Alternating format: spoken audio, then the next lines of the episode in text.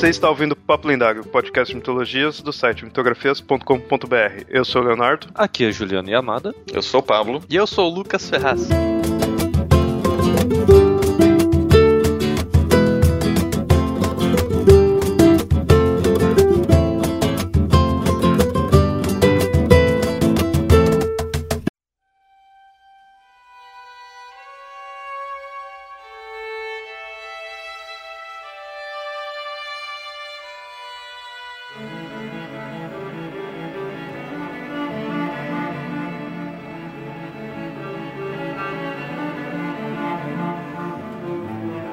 As mitologias sempre foram conhecidas por seu enorme número de deuses, mas um número de apenas três elementos pode ser algo ainda mais universal e significativo. Inúmeras culturas ao redor do mundo simbolizam o três como algo superior. Nesse episódio do Papo Lendário, vamos falar das diversas trindades das mitologias ao redor do mundo.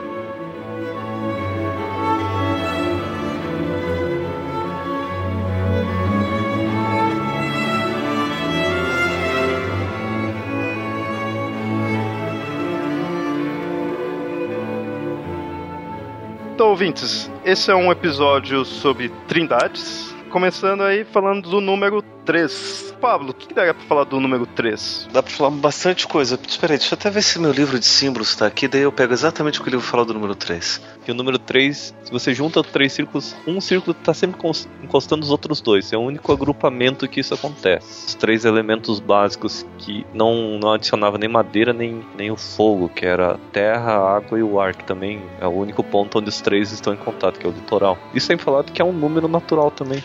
Número da natureza. Você encontra esse número em formas, em formas naturais. Aí já vou discordar de você um pouquinho, porque a gente não encontra nenhum número na natureza. É verdade. Isso é uma coisa bem interessante. Mas usando conhecimento de geologia, os continentes se quebram em ângulo de 120 graus. 120 graus é quando você consegue dividir em três um círculo. Pois é, aí, aí é que tá a questão. A gente não tem números na natureza. E essa é uma coisa bem interessante. É, não, a gente tem associações de Quantidades, É. você diz assim? É, é a gente pode ter essas quantidades, a gente pode ter medidas, a gente pode ter um, um monte de coisa. Só que tanto quantidades quanto medidas quanto essas outras coisas é a forma como a gente compreende a organização do mundo, os padrões, as medidas, tudo mais. Então é uma compreensão bem pessoal. E essa até é uma, uma, uma discussão que os matemáticos, até hoje eles têm isso daí, eles não vão ter em consenso nunca. Mas eu, por ser psicólogo, defendo uma opção psicológica dos números, dizendo que os números eles são psicológicos, né? Ou seja, eles são construções da, da, da, São da consciência. São associações numéricas que nós fizemos quando começamos a ter raciocínio lógico. E aí a gente pode encontrar os padrões do que a gente quiser, né? E aí, quando a gente vai encontrar os padrões, a gente vai. Um desses padrões que a gente vai encontrar são os números.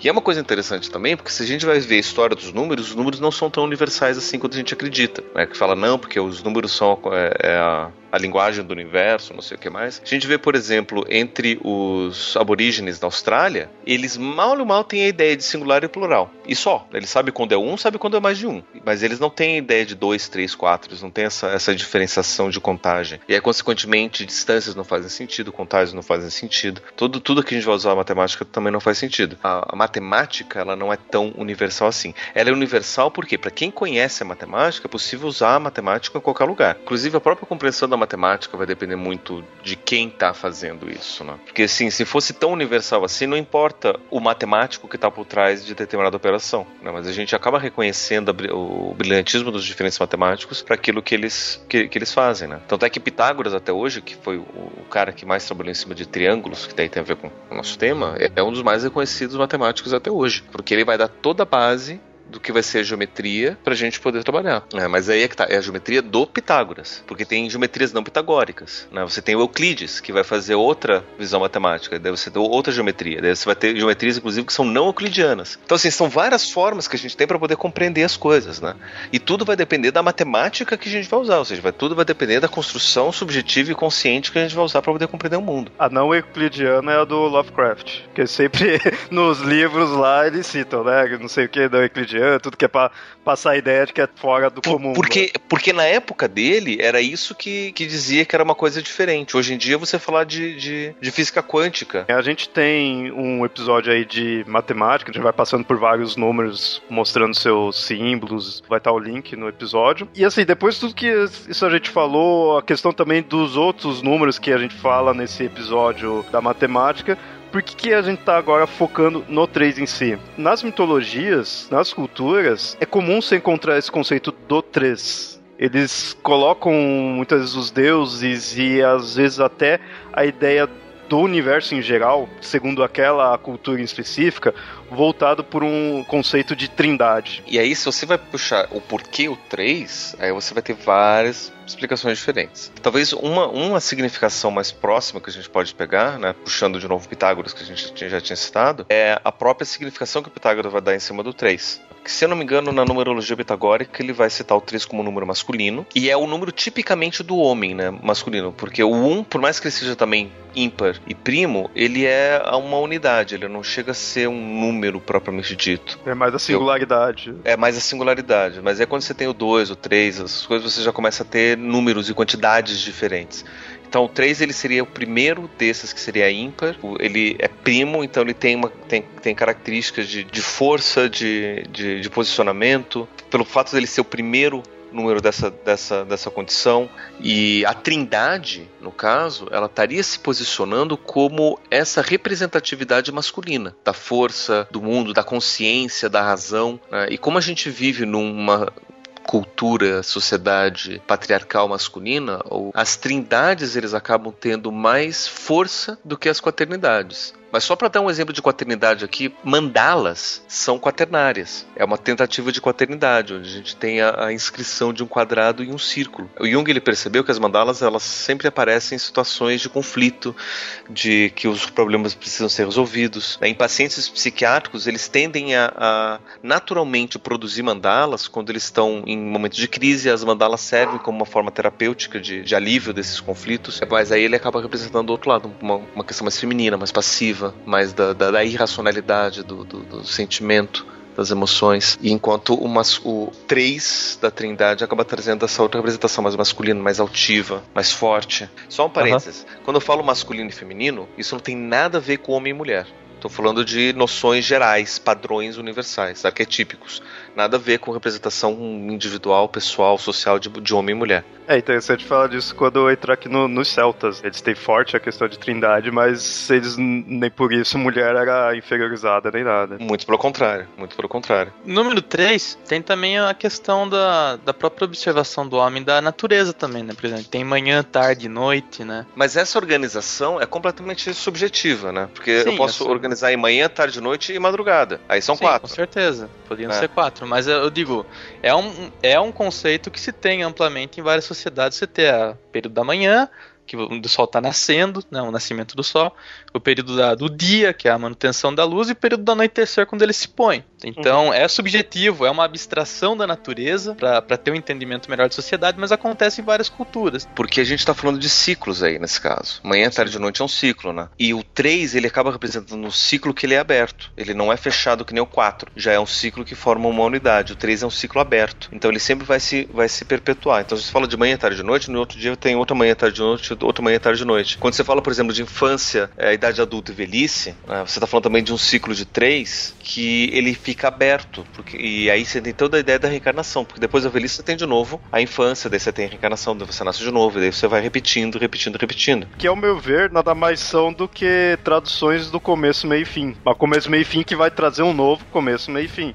e por aí vai. É diferente, por exemplo, se você fala em ciclos de quatro. Por exemplo, o ano são quatro estações. Mas esse ciclo de quatro estações, ele, tem essa ideia do recomeço, mas é uma repetição do mesmo padrão. Né? Você não tem uma coisa aberta. Primavera é sempre primavera, verão é sempre verão. Esse ciclo de quatro é sempre fechado, o ano é sempre fechado. Todos os anos, todas essas repetições, elas acabam sendo as mesmas. Né? Ou seja, uma manutenção de uma mesma coisa. Quase como se o quatro representasse um ciclo fechado que leva até o, o, o transcendente, né? até a espiritualidade, até os deuses. Quando a gente fala lá, por exemplo, do, do tempo sagrado, é, organizado em quatro, enquanto o tempo profano, o nosso aqui, que pode ser até linear, até que vai ter um fim e, e as coisas vão mudar, a gente acaba entrando no, no, na organização do três já entrando aqui nas mitologias em si, que a gente já começou a falar de começo, meio e fim, todos esses conceitos que é bem comum dessas religiões antigas, a gente tem a primeira mitologia do qual a gente vai falar, que é a mitologia celta. E a trindade para os celtas era muito forte. Eles se apegavam bastante a isso, principalmente que eles também davam muitas facetas aos deuses deles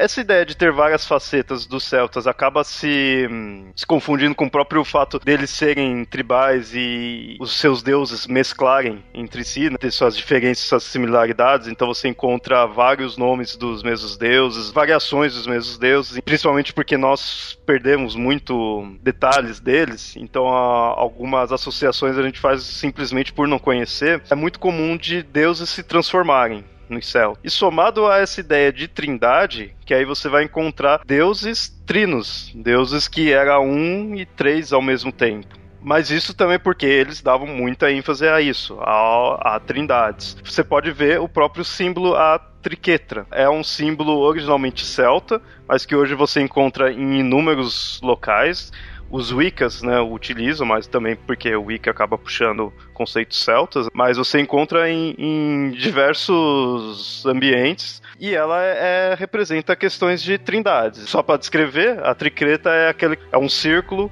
com três pontas, cada um de um lado, formados por meios círculos, né? Vão formando essas pontas. Eu acho interessante que a, a triqueta pode representar bem o negócio do deus Trino, que é um deus que tem três faces ou três personalidades, porque se você vê o círculo, é um círculo, beleza. As três pontas, na verdade, é apenas uma linha. É uma linha que forma as três pontas, não são três formas separadas. É um que forma três, é uma linha só. Se você seguir com o dedo, você percebe facilmente o desenho. A gente tinha falado aquele conceito do 3 ser algo representativamente mais masculino, tudo, mas nos celtas, como o Pablo mesmo falou, não se prende à ideia de fato de ser homem ou mulher em si. Porque nos celtas, como a gente sempre fala, eles davam valor à mulher.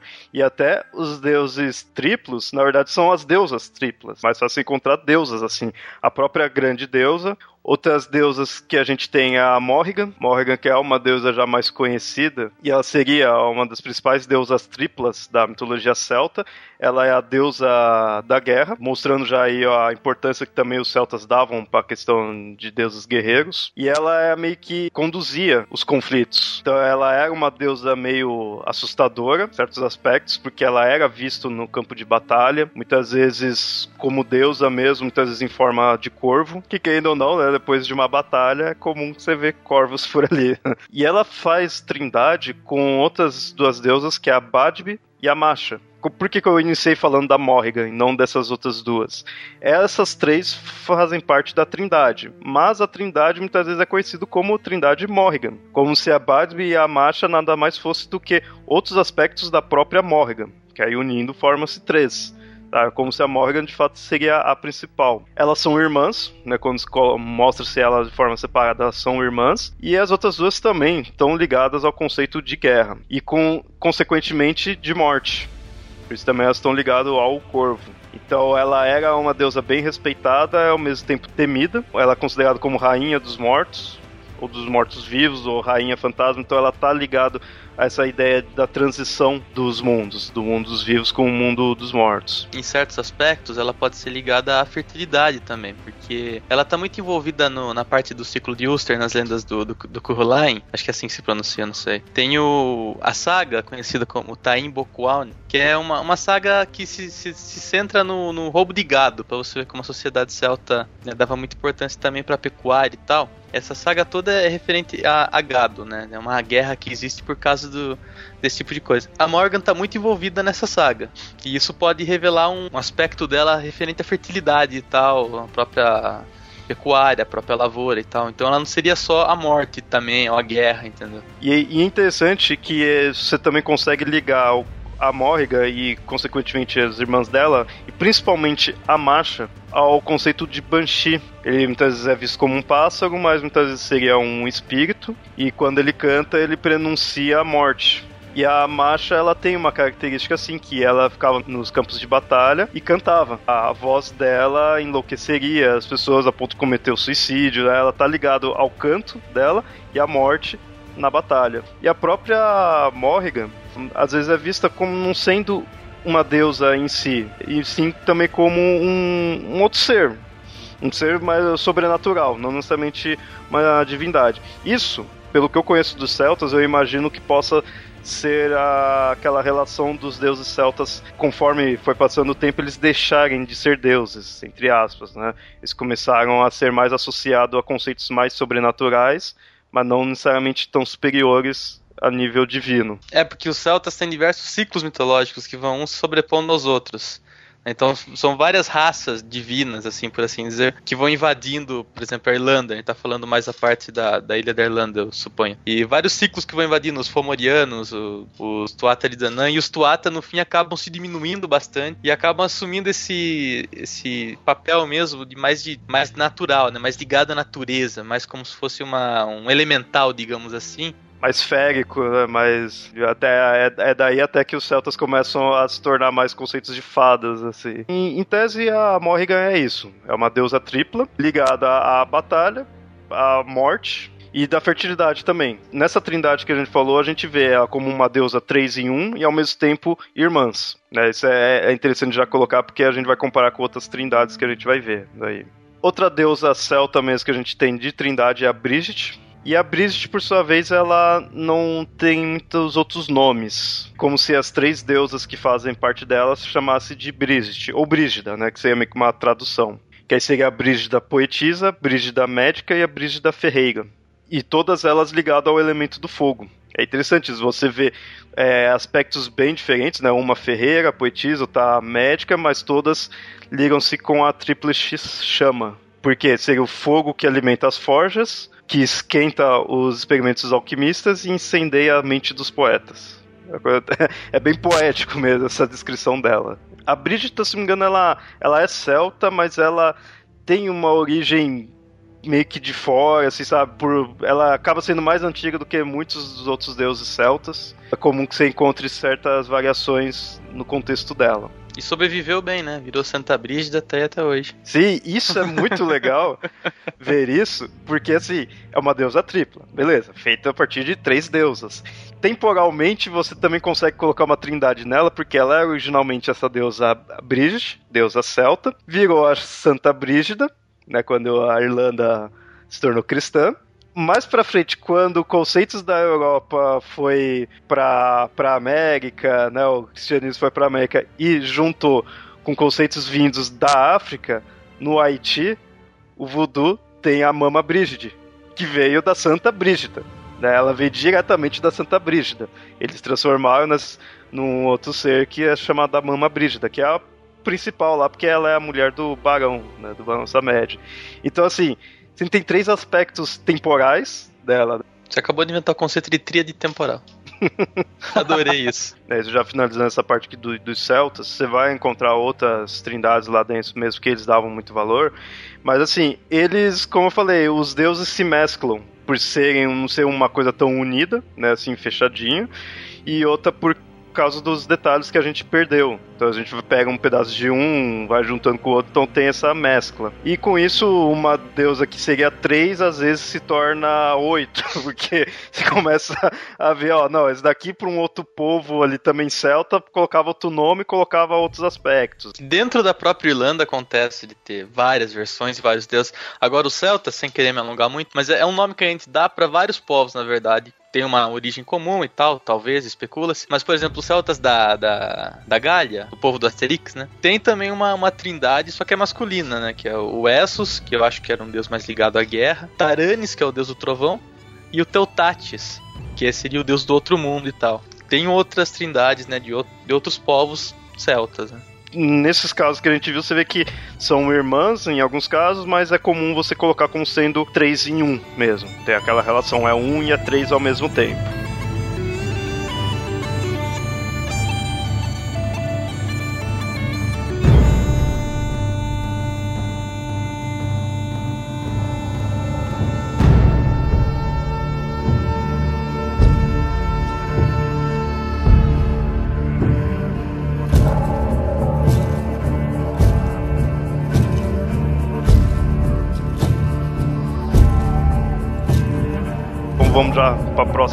Mitologia, a mitologia nórdica. Isso eu acho muito legal comparar com, inicialmente com a celta, porque querendo, é comum às vezes você fazer certas comparações dos nórdicos com os celtas, tem algumas semelhanças.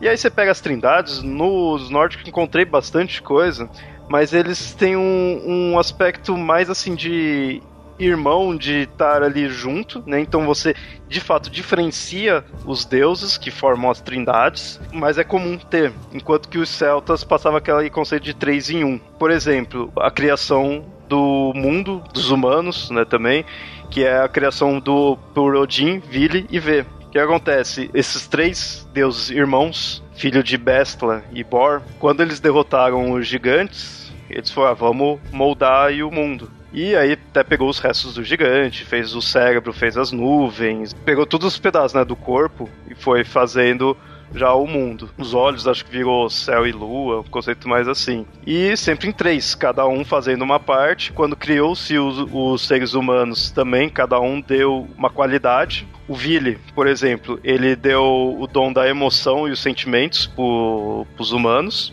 O V, ele deu o dom da fala. O Odin, ele tinha dado, ele deu a respiração e a vida em si para os humanos. O Odin é o mais famosão. Né? Não tem muito que tem muito que falar dele, mas já muita gente já conhece ele. Eu acho engraçado como o Vili e o V acabaram meio que depois da parte da criação do mundo e tal, ficaram meio escondidos, né, e tal, não aparece tanto. Culpa da Marvel. Marvel não, não fizeram personagens para eles. Mas uma coisa boba, mas interessante, o pessoal pode achar assim, você vê Odin, Vili, não tem nada a ver os nomes, né?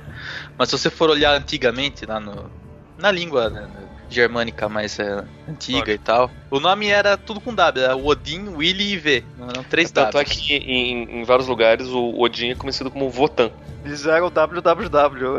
Eles criaram a internet. www original. mas, mas é verdade, né? O Odin, o Odan, o Otan, né? Tudo com, com um W ele é o famosão, é o, o senhor de Asgard, pai dos pais. O Vili e o V são os tios desconhecidos, né? a história deles é essa: é da criação do mundo, ajudando o Odin. Ajudando não, cada um fez sua parte mesmo, né? Um, e criando o casal humano, né? Deu origem à humanidade mesmo. Não se tem muitos detalhes desses dois. Mas aí você já consegue ver o aspecto de trindade dos nórdicos, que é isso que eu, que eu falei. Eles é a questão assim de aventuras com três deuses, três deuses irmãos. Não é necessariamente uma, uma faceta, um deus com três facetas. Eles são bem separados. Você encontra uma história, uma lenda que é bem famosa do Thor. E assim, os principais é o Thor e o Loki. Então, às vezes, você vai encontrar uma versão dessa lenda que esteja só os dois. Mas em outras você encontra o Thor, o Loki e o Thialf, que era um deus que ajudava o Thor. Essa lenda qual que é? É uma do qual eles saem em aventura, vão para o reino dos gigantes. E aí propõem-se uns embates entre eles. Tem um momento, por exemplo, que o, o Thor, acho que ele tenta levantar um gato e não consegue. Tem uma disputa de comida, né, de quem consegue comer mais entre eles e os gigantes, e os gigantes ganham, que come o prato à mesa, né? O gigante come mais do que a comida em si. Tem vários desses desafios.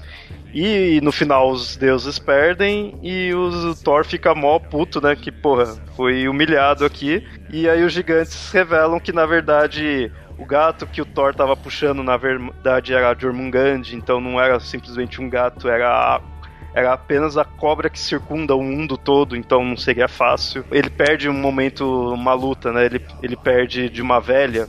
E na verdade, depois mostra que a velha não era a velha, era a velhice. Si, então, tipo, não tem como vencer a velhice. Né? Imagina só o Thor perdendo de uma velhinha. Tem um desses daí que era um campeonato de bebida, que ele não conseguiu beber o copo que eles deram para ele, porque enfim, era um copo muito grande, que tinha muita coisa, só que demonstrado que esse copo na verdade era o oceano. E ele nunca ia conseguir beber o oceano todo. Por mais que tenha esse embate dos deuses e dos gigantes, acaba numa boa, porque o Loki também que segura ali o Thor, que o Thor ia depois voltar e descer a porrada. Mas o Loki fala, não, aceita aí, perdemos, eles foram mais espertos e, continuam. Foi uma aventura de três deuses. Eles colocam o Thor, o Loki e, esse Talf, é mais desconhecidão. Outra que a gente tem, que a gente já contou naquele episódio lá do Anel dos Nibelungos, que é uma aventura que tem a ver, com isso daí que é do Anel de Andivari. E no caso tava o Odin, o Loki e um deus chamado Rosir. Em alguns casos você vê, em vez do Rodir, você vê o Thor. Eu acho que o Thor deve ter sido posto nessa lenda, mas por também o Thor ser mais conhecido. Eu vejo que normalmente quando é original mesmo é esse outro deus, Rodir. Né? Deus mais desconhecido. Essa é aquela lenda. Tava os três deuses em Midgard. O Loki acaba matando uma lontra e pega a pele desse animal. Aí quando eles chegam numa casa, eles veem que essa lontra na verdade era filho do dono ali da casa. Então ele fica puto, ele quer que vocês têm que me ressarcir de alguma forma, senão eu vou matar vocês. Aí eles acabam tendo que ir atrás de um tesouro para pagar meio que o crime que eles cometeram. Aí quando o Loki vai atrás do Andivari, que é também um anão, consegue enganar ele, pegar todo o tesouro dele, lá tinha um anel que corrompe. Focando aqui no, no tema do, desse episódio. Uma aventura com três deuses. E acho legal porque nessas duas até, você vê, tem discordância, tem embate, tem essa ideia de não é puramente porrada, é questão de usar a mente e o Loki tá lá. O Loki, que teoricamente é um vilão, né, muitas vezes visto assim, tá lá junto com os deuses, fazendo parte dessa trindade na aventura. É porque ele representa um aspecto dentro da cultura nórdica, a, apesar de ser o vilão, o cara que vai causar o Ragnarok e tudo mais, ele, ele, é um arquétipo, né, dentro do arquétipo do Trickster, que é muito importante em várias culturas. Então, o Trickster tem essa dualidade, né? Por isso que ele consegue estar como aliado e daqui a pouco não tá mais. Isso eu fico pensando, essa ideia dos nórdicos terem essas trindades mais na, na ideia das aventuras ou de irmãos, né? De três, assim, como isso pode ser um reflexo da sociedade. De repente, é, não necessariamente seja comum andar em três pessoas assim, mas essa ideia de estar sempre em, em vários. Você não faz uma aventura sozinho. Eles talvez por ter esse conceito de saque dos nórdicos, então seria comum de você ir num local desconhecido, você ir, tipo, com a galera, né, digamos assim. Porque você precisa saquear, precisa ser vários, precisa estar unido, precisa ter esse conceito de irmãos. Outro que a gente tem nos nórdicos, da representação de três é no próprio templo de Uppsala, um dos templos mais importantes que já teve aí na, na, na cultura nórdica. E lá eles adoravam especificamente três deuses: é Odin, Frey e o Thor. Nesse caso, eu já vejo que não está necessariamente ligado à questão tanto de irmandade, sim dos aspectos. o templo precisa dar ajuda nesses aspectos, então vai colocar-se os deuses que auxiliam em aspectos assim. Eu achei legal que a gente tem. Acho que a gente tem outras mitologias também, mas a gente pode cons consegue ver bem nesses dois exemplos de trindade da nórdica, do Odin e Vili e depois do Odin, do Frey e do Thor, que você tem uma trindade cosmogônica, né, que está lá na criação do mundo e tudo mais, e depois alguns membros podem perder importância e tal. E depois você tem uma trindade, digamos, atuante, que é a que realmente os nórdicos estavam lá. Vamos imaginar que você é nórdico, você fala, ah, quando criou o mundo tinha o Vilho V. Agora não tem mais, agora é o Thor, o Frey e o Odin, que são a trindade atuante que está aqui nesse momento. Continuando aqui no, nos nórdicos, e isso é interessante que isso quebra um pouco o conceito que eu tinha falado já anteriormente de dessas trindades serem mais só aventura, assim, não ter tanto relação, a gente tem as Nornas. Apesar de não falar dos gregos agora, elas lembram muito o destino grego. São basicamente o mesmo conceito. São três deusas, em algumas versões todas elas são velhas, mas na maioria você encontra como nova, uma já adulta e outra velha e elas cuidam do destino. Elas são fiandeiras, então elas controlam o fio do destino. Uma que inicia, outra que mantém o fio e outra que corta. Mas é dito mais exatamente que elas controlam o weird, que nada mais é uma palavra nórdica para destino. Shakespeare vai escrever uma peça chamada Macbeth, que vai contar a história de um duque, de um nobre escocês chamado Macbeth, que ele quer virar o rei da, da Escócia e, enfim, tudo acontece em torno dessa trama, só que ele não consegue, daí a esposa dele tenta ajudar, e daí tem assassinato, tem conspiração, tem um monte de coisa. Uma coisa interessante é que tem uma. São três personagens que são das três bruxas que aparecem na peça. Que são três irmãs que são feiticeiras que falam do futuro, fazem, fazem previsões do futuro pro Macbeth e pra esposa dele, pra senhora Macbeth. E essas três irmãs são conhecidas como irmãs do, do destino, ou em inglês, The Weird Sisters. O som parece com weird de estranho, mas se escreve diferente, com W-Y-R-D. Esse negócio aí da, das Nornas e da, das Moiras e tal, é interessante, cara, porque acontece em outros lugares também. Na mitologia eslava, que já é uma mitologia que não tem a raiz é, indo-europeia, existe Sim. também uma história de três mulheres e tal, que são fiandeiras, que falam que descobrem o destino e tal, que preveem o destino. Isso é muito louco, chama-se Sudika beleza, as moiras, as moiras ali e as nornas podem ter tido uma, uma influência cultural, uma... mas é difícil imaginar que isso possa ter acontecido com três culturas e uma tão diferente quanto a eslava. Por isso que, que eu defendo muito mais a origem arquetípica dos mitos do que a origem é. antropolinguística deles. Foi isso que me ocorreu, sabe? Mas é uma coisa tão específica. Três velhas fiandeiras. As é três sempre fiandeira, né? Sempre... Exato. Esse que é o negócio que me intriga. Por que fiandeira? Deve ter alguma explicação antropológica para isso, mas é, digo. Bom, se você assistiu History, são três alienígenas. Houve no passado três velhas alienígenas fiandeiras é. que viajaram, viajaram pela Terra. Elas eram alienígenas que viajavam no tempo, por isso que elas. Por isso que elas tinham. Olha, são, são três time-lates. Olha só! Pronto, referência básica. A lenda fala que a primeira tinha lábios muito grossos, porque ela ficava salivando na, na, na linha o tempo todo, para ficar mais fácil de fiar. A segunda tinha um dedão muito grosso, porque ela ficava fazendo a. trançando os fios. Calejado. E a terceira, exatamente, calejado. E a terceira teria um pé muito grande porque ela ficava no, no pedal o tempo todo. O interessante é que a gente falou desse weird, que é o destino. E elas controlam esse weird, mas elas estão meio que também ligadas a um outro termo que é chamado de orlog. Esse orlog ele seria as leis primais, as leis é, principais determinam o momento em si. Elas estão seguindo o conceito de momento, do agora, para moldar o destino das pessoas. Isso, se não me engano, passa uma ideia de você tem o seu destino, mas é de acordo com o momento que você está agora que vai de fato definir seu destino. Né? Elas seguem essa ideia do Orlog, elas não recebem ordem de nenhum deus. Nenhum deus está acima delas. Tanto que, se não me engano, é no Anel dos Nibelungos mesmo que tem um momento que acho que elas batem de frente com o Odin. O nome delas, de certa forma, seria Weird. E uma delas, que se chama Urd, que é a que guarda o passado, o nome dela vem daí. Né? O Urd, na verdade, é a mudança da palavra Weird. Ela cuidaria do passado, a irmã dela, Verdande, seria a que cuida do presente, e a Skuld, que é a que guarda o futuro. Para você encontrar ela, basta ser próximo às raízes da Yggdrasil. Elas estão lá regando sempre as raízes da árvore com o hidromel. Se quiser conhecê-las, basta ir para lá. Mas lá tem uma cobra que eu não quero ver, não, hein? Mais um aqui dos nórdicos, que ele tem ainda conceito de irmãos, mas esse é mais uma curiosidade mesmo. Esse eu não sei se o quão trindade é mesmo de fato.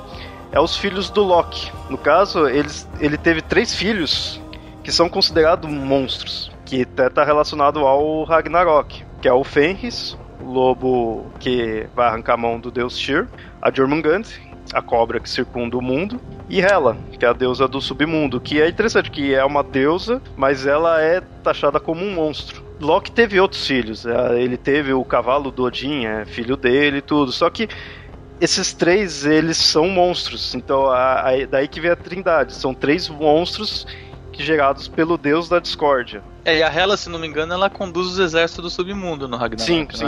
É? É, é o que vai voltar, se não me engano, os mortos naquele navio, acho que feito de unhas dos, de todos que morreram também. É ela que, se não me engano, traz. Não, não tô lembrando muita certeza, mas se não me engano é isso daí. Um outro deus que ele gera uma trindade em questão de família é o Heimdall, ou para ser mais exato, o deus Rig. Rig nada mais é do que um dos nomes do Heimdall que ele usou quando veio aqui para a Terra. E aí ele foi passando em três casas, uma casa rústica onde tinha um casal chamado bisavô e bisavó e dormiu por três dias. Ele também conceito aí de três. Ele ficou três dias nessa cabana né, que é uma casinha simples, é uma cabana. Dormiu junto com eles, dormiu na mesma cama. Depois que ele foi embora, a bisavó deu à luz ao filho do Randall. Um filho feio, mas era forte e estava disposto a trabalhar. Ele se chamava Troll. E daí se casou com uma mulher que também era forte, então estava disposta a trabalho. É, é interessante quando você vê essa lenda, eles focam nesse conceito. É, esses dois, essas duas pessoas, filho do, do Randall e a mulher que ele casou, estava disposta a trabalhar porque ele deu a origem à classe dos servos. Depois disso, o Randall é, foi na casa, uma casa já melhor, do avô e da avó, esse era o nome deles. Novamente, dormiu por três dias na cama com um casal. E é interessante, a avó aí se chama Ama. De novo, teve um filho do Randall, Esse filho, Carl, deu origem aos camponeses. Por fim, ele foi já numa casa mais luxuosa, e aí tinha o pai e a mãe, o Fadir e a Mother. Novamente dormiu, teve o filho, e esse filho chamava Er. Você vê a relação já do nome, porque Er foi o que deu origem aos nobres e guerreiros. Então essa é uma lenda que serve para contar a origem das castas, três castas, né, de servos, de camponeses e de nobres, e, a, e os nomes já fazem relação a isso. Né?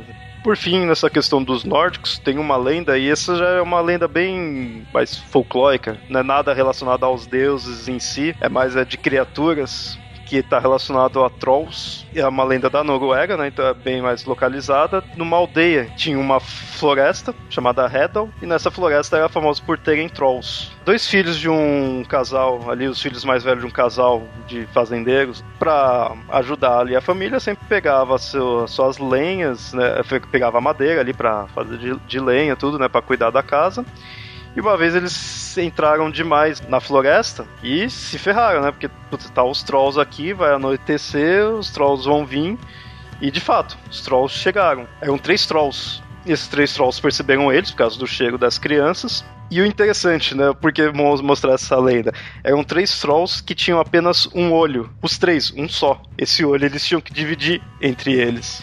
Isso lembra uma trindade grega, a gente vai falar do outro episódio, que são as greias. Que eram três velhas que também, de fato, dividiam um olho só. Essa lenda do, desses trolls é bem essas lendas de aventura ali, onde os meninos, né, as crianças não sabiam direito o que fazer. Em um momento, um sai correndo, os trolls, como só um troll enxergava, aí foi atrás da criança que saiu correndo, a outra criança foi lá conseguiu derrubar esse troll. Quando derrubou, o olho caiu. Aí foi tipo o ponto fraco dos trolls. Perdeu o olho, tavam, os três estavam cegos. E aí eles conseguiram barganhar com esses trolls, né? Ó, vocês param né, de caçar a gente, a gente vai sair daqui, que aí sim a gente devolve o, o seu olho. Gente tá aqui com o olho para te ameaçar. E eles não só isso, como eles também conseguiram os tesouros dos trolls. Parece os trolls do Hobbit. Eu faço essa analogia com as greias, porque você vê um olho só, que não é uma coisa muito comum, mas os dois têm esse aspecto de ter três pessoas com um olho só, e o ponto fraco foi esse olho. Depois que as crianças saíram, falam que nunca mais viram trolls lá caçando nenhum humano. Acho que eles viram que, opa, não vale a pena aí, se ele perder o olho, ferrou. Esse daqui finaliza os nórdicos, e é, é como eu falei, é interessante que dos nórdicos você vê mais esse aspecto mesmo de irmãos. Ideia da mesma família, né? Da, da mesma linhagem, do mesmo sangue.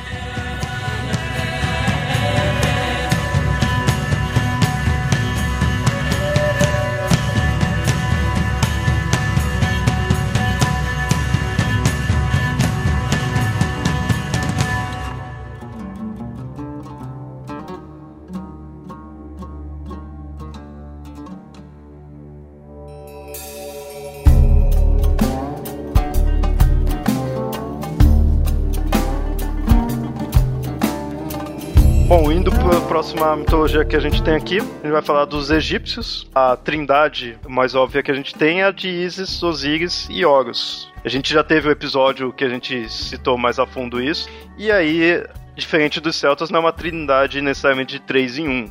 É mais uma trindade de se completar mesmo, que é o pai, mãe e filho. Isso, claro, puxa-se conceitos semelhantes dos cristãos, de ter o filho, né? Aí tem aquela comparação com Horus, né? Escutem lá o episódio do Horus pra vocês entenderem melhor, né? não vamos entrar muito a fundo aqui. Mas essa é a trindade que a gente encontra nos egípcios, esses três. E tem-se a importância na história. Você, ah, por que é uma trindade? Porque você vê que tem um motivo na, que, na parte da história. Não é simplesmente, ah, é pai e mãe dele pronto. Que isso, todo. Todo não, mas muitos deuses têm pai e mãe e pronto, não, não se foca tanto nisso. O do Horus é bem isso porque é a jornada dele, dele ter sido criado por Isis, né, com foco de se vingar, vingar a morte do pai. Então tem essa relação de família. A trindade, a gente pode dizer que a trindade egípcia já é com aspecto de família mesmo. E curioso que eu não me lembro agora de cabeça, eu não encontrei muitos detalhes se haveria outras trindades para os egípcios. A gente pode pensar, não, mas o Egito estava ali, todo mundo, né, territorialmente tá mais na, na, mesma massa territorial, mas não, tem, tem muitas sociedades ali dentro do, do Egito e tem algumas mitologias mais é, que dá para identificar mais fácil, que seria, por exemplo, a, a, principal, que todo mundo conhece, tem o Horus, a Osíris e tal, tem a da região de Mênfis, tem uma chamada Elefantina, e cada uma dessas tem uma trindade diferente de deuses. E, se eu não me engano, o próprio Ra tem um aspecto trino nele, que teria um nome específico para o amanhecer, aí à tarde, no, no, meio-dia, ele teria outro nome, e à noite, ao anoitecer, ele assumiria um terceiro nome. Verdade, você falou agora isso do raio, eu lembrei. É, ele tem uma diferenciação assim no aspecto. É bem assim, muda-se o aspecto porque o céu é outro. E olha só que interessante, se a gente pegar esse ciclo do Sol, pensar né, manhã, tarde e anoitecer, é, a Lua tem ciclo de quatro. Né, são essas quatro fases da Lua, de novo mostrando a diferença lá do masculino e feminino, do 3 e do 4. A gente tem agora da mitologia hindu, que é o Trimurti. Esse é bem interessante, esse é bem famoso por esse aspecto, que é o Brahma, o Vishnu e o Shiva. A coisa mais óbvia de começo, meio e fim. Eles são chamados dessa forma. O Brahma é o que gera o início. O Vishnu é o que mantém. O Shiva, o Shiva, não a Shiva, muita gente confunde. É questão da destruição para o recomeço. Até você dizer que o, que o Shiva ele é só destruição é errado. E nesses três, os três são importantes, mas é interessante que o Brahma é o que você menos vê coisa assim, sabe? Tem o aspecto da criação, tem até a força primordial, que é a força Brahmani, não é bem esse deus, mas é algo relacionado à criação, mas o Deus em si ele é mais na dele. É só o Deus da criação e pronto. O Vishnu, que é o que, que mantém, então é o que tem mais, que é mais complexo, tem mais histórias, é o que tem os avatares, Krishna, o Rama, tudo um, inúmeros avatares, é, acho que é mais de 10 avatares que ele tem, é tudo Vishnu. E é interessante porque são avatares do Deus que mantém. Então, o que é? O Deus que vai manter a Terra, ele vai vir para a Terra de fato, para manter. E tem o Shiva que tem já o aspecto destrutivo. Ele não é ruim, mas é a mais aterrorizante. Eu acho interessante que o que a gente chamou de Trimurti, né? E ele é uma representação do, do Brahman, que seria realmente o Deus supremo, absoluto. Só que, se eu me lembro bem, que eu li faz tempo disso aí, mas o Brahman, a gente teria esses três aspectos de Brahman né, que seria Brahma, Vishnu e Shiva. Porque o Brahman é o absoluto e o, o ser humano não consegue entender o absoluto. Então ele precisa abstrair três, as, três aspectos para entender. E é legal de ver também, eu comentei anteriormente que, é, que eu tenho essa sensação de que a gente tem um deus de, de cosmogonia ligado à criação, que é o Brahma, que fica meio de lado. E que o deus realmente que está na Terra na manutenção do, do período, do ciclo, digamos assim, é o Vishnu, que é como você falou, quem tem mais história, né? Mas se for pegar essa ideia de manter, faz mais sentido, né? Ele é o que está mantendo, é o que a gente vai estar tá mais próximo. Seguindo essa linha de raciocínio dos hindus, a gente não está próximo da criação, nem mesmo da destruição. Então a gente está próximo do Vishnu. Mas vai vir a destruição, não tem como escapar, e... mas depois volta. Então não precisa se preocupar.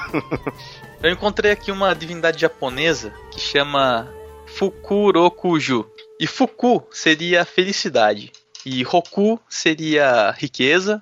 E o Ju do final seria longevidade. Então ele é um deus que tem um aspecto tríplice também. Dizem que ele pode ter vindo de uma assimilação japonesa de três deuses chineses, que seria o Fu, Lu e Shou, que também representam esses três aspectos: felicidade, riqueza e longevidade. Atualmente ele seria um só, mas ele foi meio que moldado em cima de três divindades. Em cima de três divindades chinesas, mas aí ele foi é, assimilado pelo Japão como esse deus tríplice que tem esses três, é, esses três aspectos que seriam muito importantes para a cultura, né? E o interessante é que o Fukurokuju ele tem esse aspecto tríplice e ele, ele, também é um dos sete grandes deuses japoneses. O que eu acho interessante de ler sobre a cultura do, do Oriente é que sempre tem uma pegada diferente do do Ocidente, né? Você vê o Deus Tríplice do Ocidente, é do trovão, da fertilidade. São aspectos que eu não sei se eu posso definir como mais práticos. São da natureza, coisa... na verdade, né? São, da natureza. São, são, são, são da natureza. era o que eu tava procurando, da natureza. Uma coisa que talvez afete a vida das pessoas de uma forma mais direta, entendeu? Porque ele precisa da chuva para colher, etc. Agora, o deus tripsi japonês, ele fala de felicidade, riqueza, que não precisa ser só material, né? E longevidade, que são conceitos muito mais abstratos. É que para o japonês isso é muito mais relevante do que as forças da natureza. Então, assim, colocar a valoração de prático é para o nosso olhar ocidental. Para o olhar oriental, falar de divindade da natureza para eles é relevante, já que a natureza eles podem mudar, ele tem a, as plantações, tem as colheitas, tem as construções, né? Toda a engenharia chinesa foi muito avançada, muito mais avançada do que a, a europeia durante muito tempo. Ah, então a, a, lógica que eles tinham é completamente outra. As preocupações que eles têm são completamente outras, né? É, inclusive a gente tem um episódio sobre isso, não tem? De comparação Oriente-Ocidente. É, Oriente-Ocidente. É interessante, né? Você vê, é difícil da gente sair da nossa visão ocidental mesmo.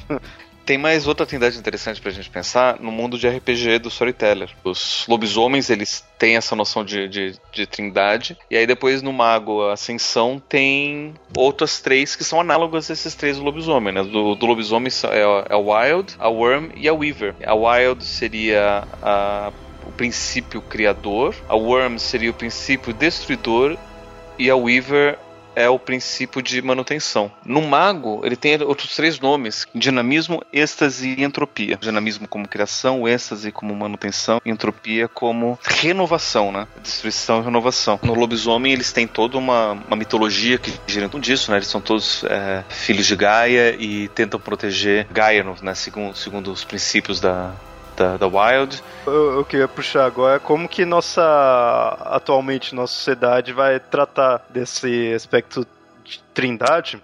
Fora as religiões atuais, que o próprio Trimurti ainda seria algo atual, porque o hindu ainda está por aí. Qual seria essa relação de trindade para nós? Né?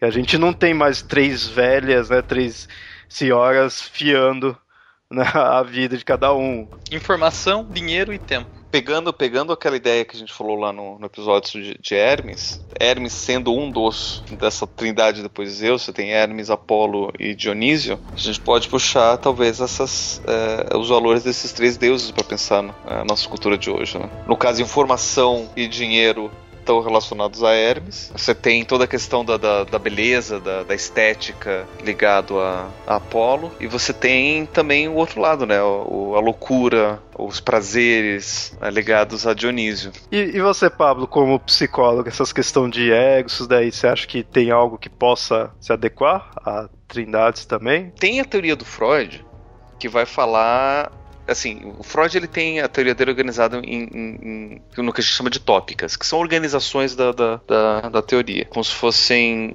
olhares diferentes em cima do, do, do, da estrutura psíquica. A primeira tópica, ele vai falar da, da organização inconsciente, pré-consciente e inconsciente. Que o consciente é onde estariam todas as nossas recordações, é, não bem memória, mas tipo a, a, a, nossa percepção, o nosso, a nossa vontade, a, aquilo que a gente sabe, nosso conhecimento. O pré-consciente teriam aquelas memórias que a gente se esqueceu, mas que a gente pode ter fácil acesso. Né, onde estariam as, as imagens dos sonhos. E o inconsciente é aquele substrato onde ficam basicamente as memórias recalcadas, reprimidas, do que a gente não tem acesso, mas que vai afetar a nossa vida.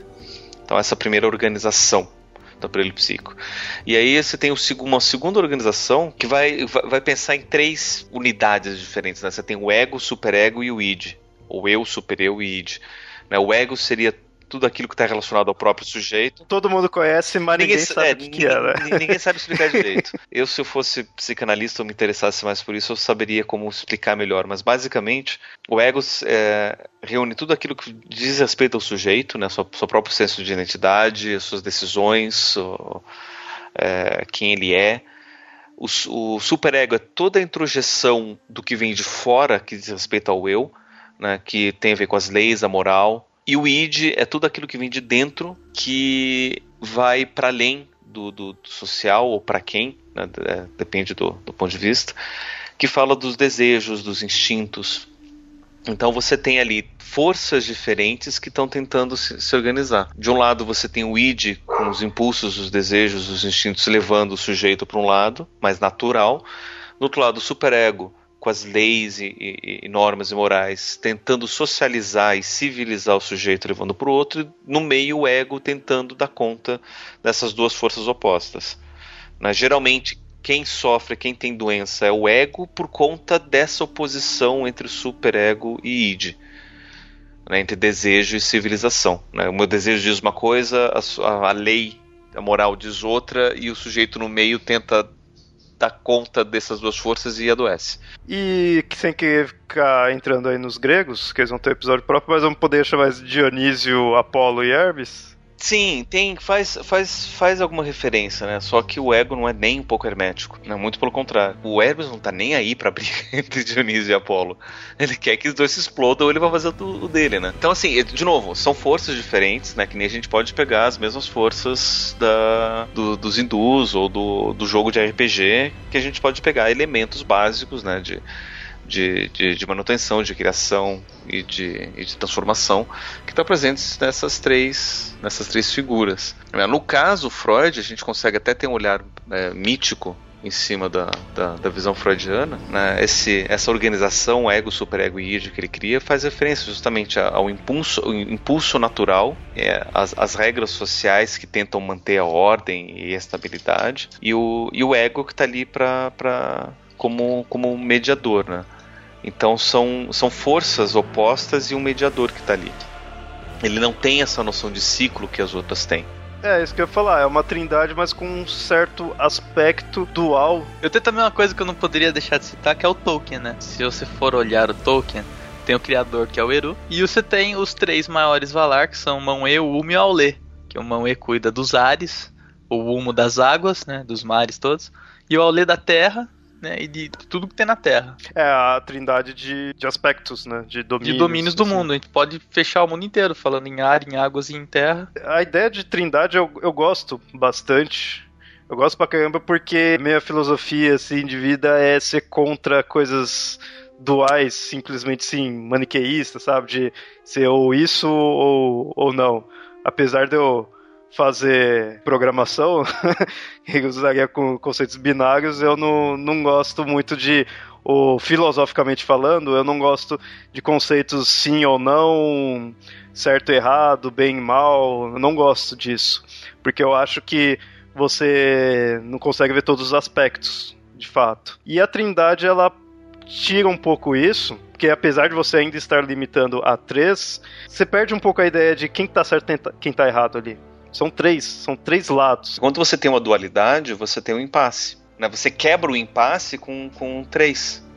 Por isso que tipo, na, na, nessa numerologia antiga, o 3 vai ser a, força do masculino, a força do início, o número do início, o número do, da, da, da, provocação. Porque o 3 é que vai, que vai trazer isso. O 2 ele ainda traz uma ideia de dualidade, de impasse, de, de, de não tomada de decisão. O 3 já é já é, já é mais decisivo, já é mais positivo, já tem uma direção. É porque é o menor número possível que tem para você poder tomar uma decisão em grupo. É porque alguém pode desempatar.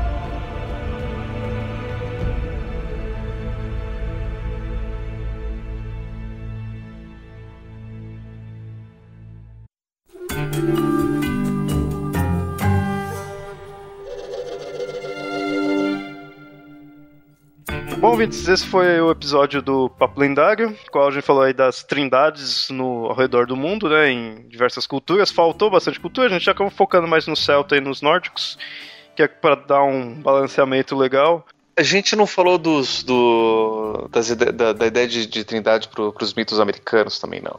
Uh, com certeza ali o Quetzalcoatl tem, tem ali os, os, os deuses é, ameríndios, você vai ter essa ideia também, mas enfim A gente não falou sobre eles. Mas a gente não faz isso porque a gente não conhece tudo, a gente faz isso para deixar vocês ouvintes comentarem também. Pra vocês virem com a, uhum. esses mitos que faltou aí tudo, aí é. vocês podem complementar. Exatamente por isso. Mas aí para esse episódio a gente contou aí com a participação do Lucas. Então, Lucas, faz considerações finais aí, seu jabá. Bom, muito obrigado, foi muito legal participar novamente, espero ter adicionado algo. Vocês podem me encontrar lá no Leitor Cabuloso, meus textos que eu coloco lá, tô participando do podcast também. E tem o site de mitologia que eu possuo há algum tempo. Está sendo reconstruído, mas está lá. Todo o conteúdo está lá, chama Templo do Conhecimento. E é isso aí. E ouvintes, como eu falei, se vocês souberem mais mitos aí, opiniões de vocês sobre trindades, interessante ver o que vocês pensam disso. Comentem lá no site ou mandem e-mails para mitografias.gmail.com. E até mais. Tchau, tchau. Um abraço.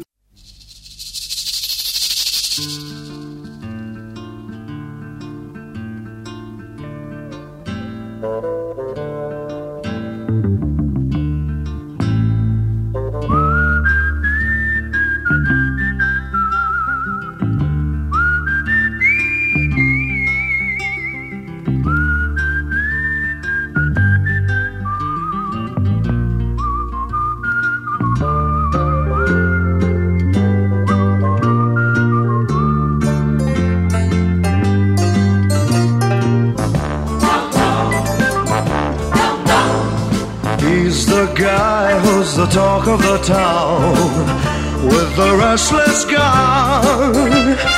Don't you bother to fool him around. Keeps the varmints on the run, boy. Keeps the varmints on the run. You may think he's a sleepy type guy, always takes his time. Soon I know you'll be changing your mind when you've seen him use a gun. When you've seen him use a gun. He's the top of the West, always cool. He's the best. He keeps alive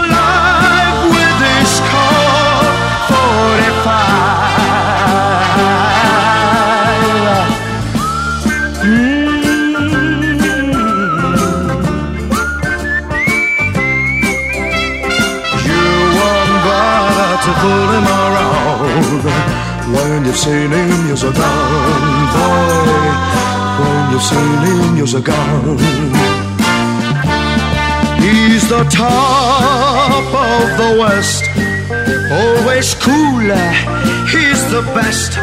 He keeps alive with this Colt 45.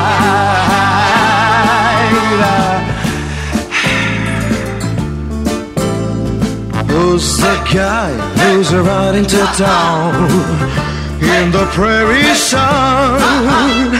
You won't bother to fool him around when you've seen him use a gun, boy. When you've seen him use his gun.